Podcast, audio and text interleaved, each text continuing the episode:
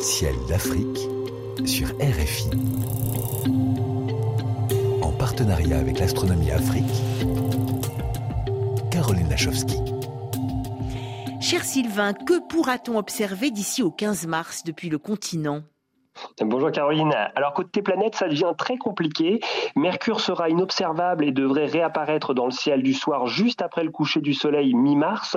Vénus, elle, elle est repérable dans le ciel du matin, plein est, avec un rapprochement serré avec la planète Mars le 23 février. Mhm. Et vous devriez avoir les deux astres dans une paire de jumelles. Alors pour les pays africains proches de l'équateur et les plus au sud, vous devriez voir un joli croissant lunaire à côté de Vénus et de Mars le 8 mars au matin. Jupiter, elle, elle reste la seule planète visible du soir. Elle est encore observable deux bonnes heures après le coucher du soleil. À noter un joli rapprochement avec un beau croissant lunaire et sa lumière cendrée le 13 mars au soir. Et puis Saturne et Neptune ne sont pas visibles et vous pouvez quand même essayer de voir Uranus qui reste également observable en début de nuit. Mais vous avez aussi un bel événement à proposer aux astronomes amateurs, Sylvain, pour ce mois-ci. Oui, Caroline, je vous propose un joli rapprochement à voir aux jumelles.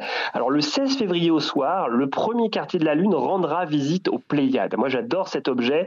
Vous me demanderez ce que sont ces Pléiades, en fait. Eh bien, avec ou sans Lune, je vous propose de vous y arrêter ce mois-ci. Les Pléiades, en fait, c'est le nom d'un amas d'étoiles visible dans la constellation du Taureau. On l'appelle aussi euh, M45 pour l'objet de Messier numéro 45. Et dans le ciel, on le voit comme une petite tache un peu floue. Et si vous faites attention, vous y verrez plusieurs étoiles très proches les unes des autres. Alors cet amas est, vrai, est vraiment remarquable, hein. il est très joli à observer dans une paire de jumelles. En réalité, on y dénombre plus de 3000 étoiles, hmm. dont une dizaine qui sont visibles à l'œil nu. Et l'amas fait presque partie de notre banlieue solaire, hein, puisqu'il est distant de seulement 440 euh, années-lumière. Seulement, Pour trouver les Pléiades, hein, voilà, pour trouver les Pléiades, vous pouvez partir de l'étoile Aldébaran de la constellation du Taureau, qui est marquante par sa luminosité et sa couleur rouge. Et voilà, l'amas des Pléiades n'est pas très loin. Ça fait rêver les Pléiades. Hein. Il y a d'ailleurs de nombreux mythes, de nombreuses histoires au sujet de cet amas d'étoiles. Oui, Caroline. Alors les Pléiades, en fait, hein, sont le nom des sept filles d'Atlas dans la mythologie grecque. Il y a de nombreuses histoires sur ces sept sœurs. L'une d'entre elles, notamment, raconte une poursuite par le chasseur géant Orion. Et durant la course, en fait, elles auraient imploré les dieux de les sauver et auraient été changées en colombes. Elles auraient alors volé vers le ciel pour devenir ce petit groupe d'étoiles qui porte leur nom.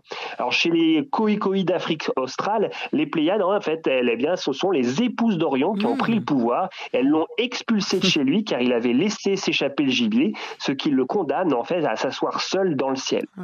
Et puis dans l'astronomie arabe, hein, les Pléiades sont aussi connues sous le nom de Al-Thuraya. Alors excusez-moi pour mon arabe, ça signifie le lustre, le chandelier. Et euh, Al-Thuraya était aussi dans l'Antiquité arabe une divinité de l'abondance et qui a été très célèbre aussi dans la poésie arabe.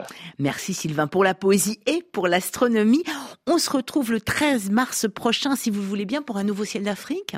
Caroline, eh je vous rappelle qu'une nouvelle lunette astronomique est de nouveau mise en jeu grâce à nos partenaires SSVI et RFI. Pour participer, bah, c'est très simple. Envoyez sur notre page Facebook L'Astronomie Afrique vos plus belles photos, vos vidéos ou encore un joli texte que vous avez écrit. Le gagnant sera annoncé autour du 15 avril.